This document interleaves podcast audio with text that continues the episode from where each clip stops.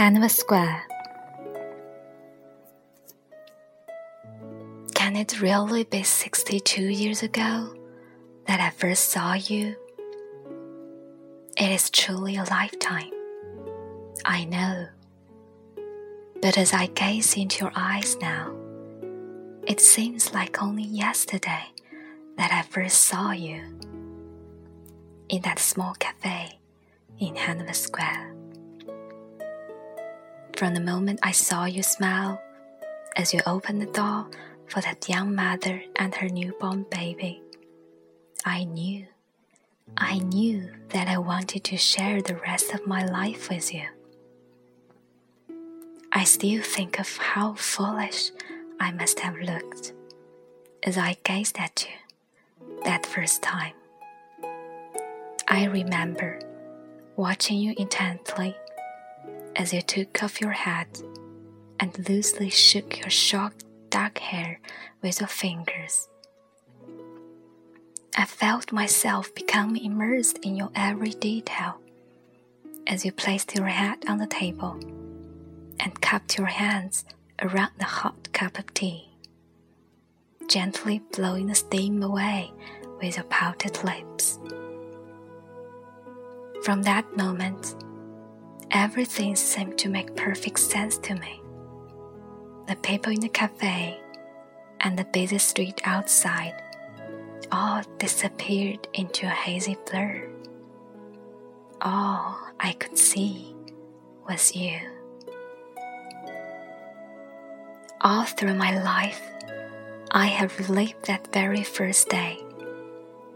Many, many times, I have sat and thought about that first day, and how, for a few fleeting moments, I am there, feeling again what it's like to know true love for the very first time. It pleases me that I can still have those feelings now after all these years.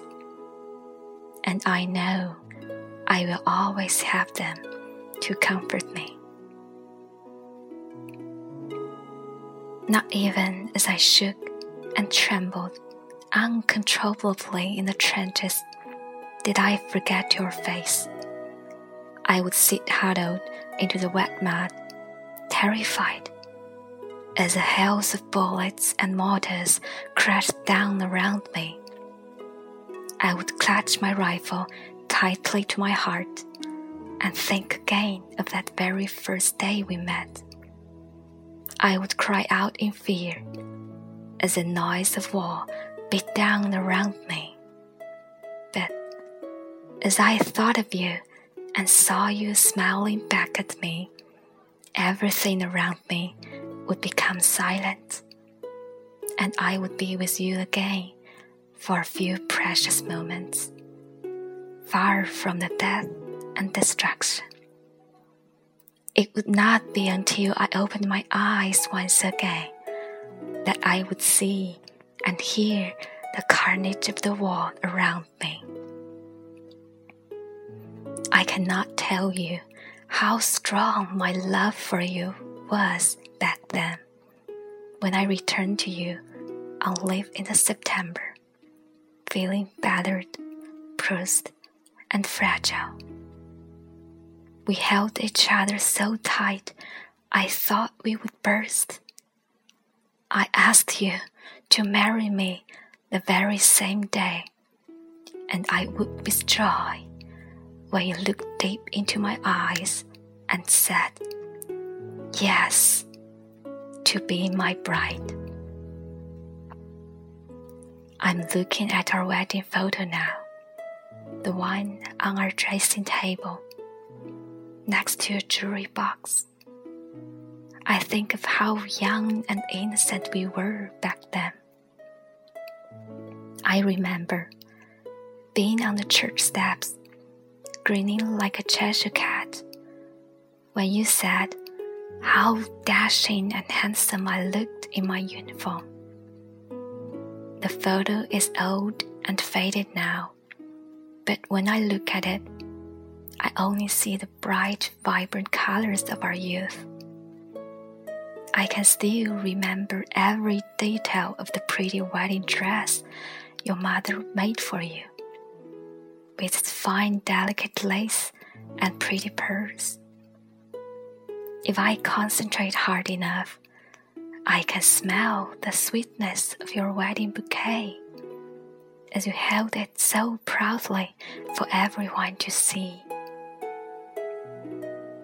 I remember being so overjoyed when a year later you gently held my hand to your waist and whispered in my ear that we were going to be a family. I know both our children love you dearly. They are outside the door now, waiting. Do you remember how I panicked like a madman when Jonathan was born? I can still picture you laughing and smiling at me now as I clumsily held him for the very first time in my arms. I watched as your laughter faded into tears, as I stared at him and cried my own tears of joy. Sarah and Tom arrived this morning with little Tessie. Can you remember how we both hugged each other tightly when we saw our tiny granddaughter for the first time? I can't believe she will be eight next month. I'm trying not to cry, my love, as I tell you how beautiful she looks today in her pretty dress and red shiny shoes. She reminds me so much of you that first day we met. She has her hair cut short now, just like yours was all those years ago. When I met her at the door, her smile wrapped around me like a warm glove, just like yours used to do, my darling. I know you are tired, my dear, and I must let you go. But I love you so much, it hurts to do so.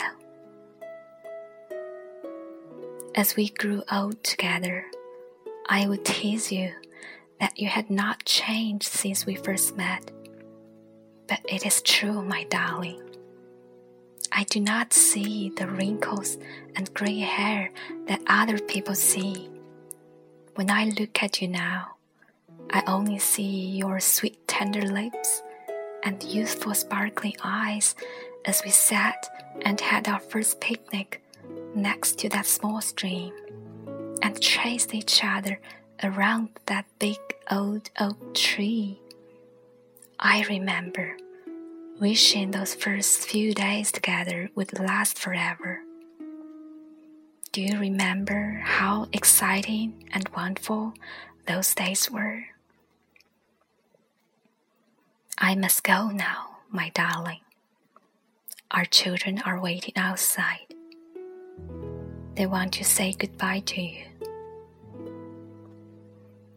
I wiped the tears away from my eyes and bent my frail old legs down to the floor so that I can kneel beside you. I lean close to you and take hold of your hand and kiss your tender lips for the very last time. Sleep peacefully, my dear. I am sad that you had to leave me. But please don't worry. I am content, knowing I will be with you soon. I am too old and too empty now to live much longer without you. I know it won't be long before we meet again in that small cafe in Hanover Square. Goodbye, my darling wife.